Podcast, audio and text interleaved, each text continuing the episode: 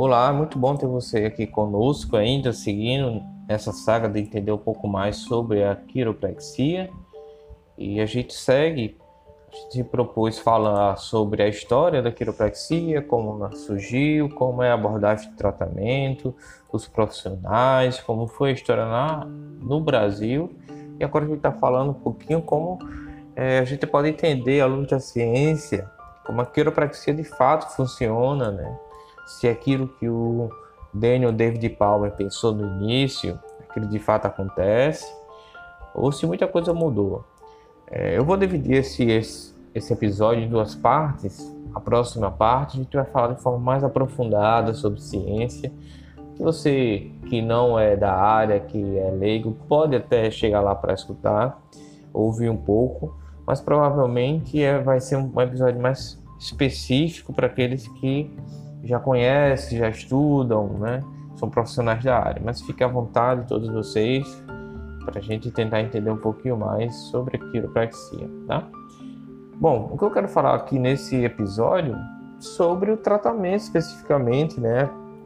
Os ajustes, se realmente aquilo que o Daniel David Palmer falou sobre a influência sobre o corpo, sobre o promover outras doenças, e aí, aquela história sobre também usar como prevenção, como saúde, né? Preventivo, de forma muito preventiva, pacientes até sem ter sintomas poderiam fazer um, um tratamento, algumas sessões, ou mesmo aquela história da perna curta ser um indicador de problemas. Olha, o que eu posso falar para vocês, eu vou trazer um pouco a minha perspectiva de como eu vejo à luz da ciência, né? Mas para a gente entender vários, vários questionamentos. O primeiro deles é quanto a essa questão de desequilíbrio, de compensações, de desalinhamentos. Atualmente a gente tenta evitar esses termos de você estar alinhado ou não alinhada, porque a postura não necessariamente ela é um causador de problemas. A gente sabe hoje que o principal causador, né, que pode trazer algum problema é a manutenção por muito tempo, por algum tempo, né, de uma mesma postura. Você sentou, ficou ali é, sentado, não importante se você está com apoio nas costas, sem apoio e tal, você vai ficar com dor nas costas por ficar muito tempo sem fazer nenhum tipo de movimento. Se esse trabalho envolver muita tensão né, emocional, necessidade de você terminar logo, uma certa pressa, provavelmente você vai aumentar esse desconforto. É verdade que, dependendo do posicionamento, isso pode também acarretar algum desconforto, mas entenda que nesse primeiro momento estou falando muito mais de manter um posicionamento por mais de hora, é meio que mandatário, obrigatório que você mude de posição, ande, faça algum alongamento para sair daquela posição de estase, de estar parado porque o nosso corpo foi feito para se movimentar. E aí, provavelmente, algumas posturas, algumas outras situações vão melhorar. É claro que a gente vai ter situações que vai ficar tanto tempo naquela postura que vai desenvolver alguns encurtamentos de alguns músculos, alguns músculos diminuem seu comprimento, outros ficam mais alongados e aí lá na frente isso pode estar relacionado com algum desconforto a mais. É, mas não necessariamente só a postura de uma pessoa com a postura X, a gente vai dizer que é exatamente ela causa dor. Praticamente a gente vai buscar ver essa relação quando o paciente chega aqui com dor, a gente faz alguns ajustes, alguns movimentos que melhoram a sua postura e a sua dor também melhora. E aí a gente entende que talvez isso de fato influencie, mas não necessariamente uma postura X causando aquele desconforto. Existem outras situações que o paciente chega com uma postura que a gente chama antálgica, fugindo da dor, mas é outra situação. Eu quero dizer que esse termo compensação, desalinhamento, é um termo muito genérico que não necessariamente reflete um certo problema ou vai ser uma causa de problema. E é um termo que a gente, às vezes, na terapia manual, na quiropraxia, osteopatia, acaba usando indiscriminadamente e o paciente acaba absorvendo isso também. Outra situação, a gente falou nos episódios anteriores sobre os estalos, né? E muita gente chega achando que é o estalo que é promover algum é, alívio. E quando faz um procedimento que não estala, o procedimento, o movimento até mais suave, é, mais confortável em algumas situações, o paciente acha também que aquela situação, aquele procedimento pode não ajudá-lo, porque ele acha que é o estalo que vai ajudar. E às vezes o paciente chega com tanta dor e o, o movimento que causa o estalo, às vezes é até contraindicado, mas o paciente fica naquela ansiedade de da gente fazer o movimento e o estalo vir e o alívio vir também. Só que muitas vezes na nossa avaliação a gente identifica que isso pode ser até o contrário, o paciente pode sentir o agravamento de sua dor. Então aquele profissional, né? Você que procura um profissional que vai fazer um procedimento fisioterapêutico, seja osteopata, quiropraxista, né, sua área de especialidade, ou mesmo a fisioterapia, que também pode fazer esse movimento, possa ser que o profissional não escolha esse procedimento como elegível para o seu tratamento, pelo menos no primeiro momento. E você precisa entender que ele está sendo ali pautado, né, tomando por referência muitas vezes a sua condição naquele momento. Pode ser que outro momento ele lance mão, tá? E aí a gente fala muitas vezes de, de efeitos que está relacionado a, a isso, né?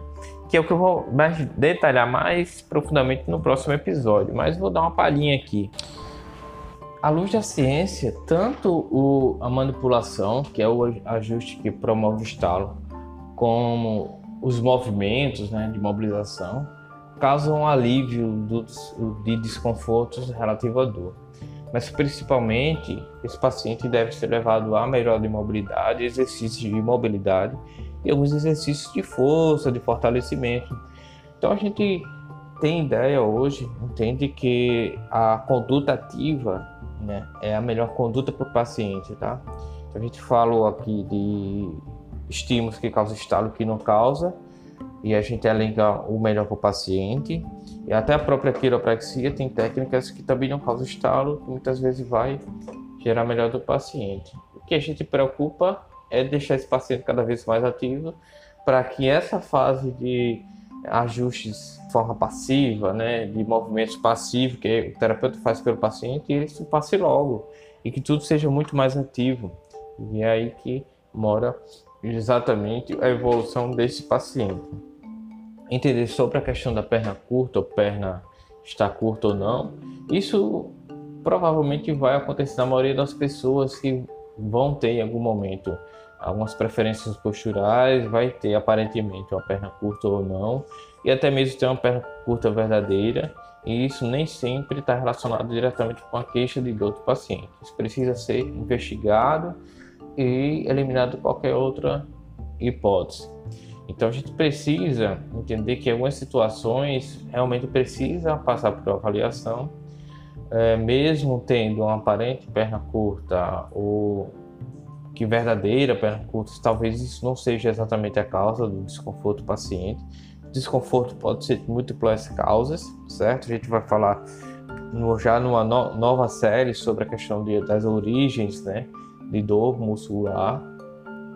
Mas para finalizar, gostaria de falar para vocês ainda que no meio disso tudo, a crença, sua crença também ajuda no processo de evolução. Então, uh, muitas vezes a crença de que alguma coisa vai dar muito certo ou muito errado, isso também está fazendo parte de, do tratamento. É o que a gente chama de efeito placebo, que você já deve ter ouvido falar, uma pessoa que toma 12 medicamentos, né? Um toma farinha, outro toma o princípio ativo e ambos melhoram, é porque a, isso, esse efeito está muito mais associado ao, ao, que você pensa, ao que você acredita, seu corpo responde positivamente, do que ao que você de fato poderia atribuir ao efeito do tratamento. Bom, pasmem, mas qualquer tratamento, qualquer procedimento terapêutico, seja ele manipulativo, manual, exercício, alongamento, medicamento, psicológico, terapia psicológica, farmacológica, enfim. Parte desse efeito também acontece na mente, também é parte do efeito é, que a gente chama placebo. O contrário disso, o que seria o inverso de você acreditar que vai piorar e ter um, um pensamento catastrófico, você acredita que as coisas de fato não ajudam, possa ser que você vai piorar cada vez mais, você não pode fazer o movimento e você gera dentro de si um medo e um bloqueio, isso vai ter um efeito inverso que seria o efeito nocebo. Então a gente vai estar falando um pouco mais disso no próximo episódio e talvez te esclareça algumas situações em relação ao que você já experimentou, que você já viu algum paciente experimentando também. Forte abraço e até nosso próximo episódio.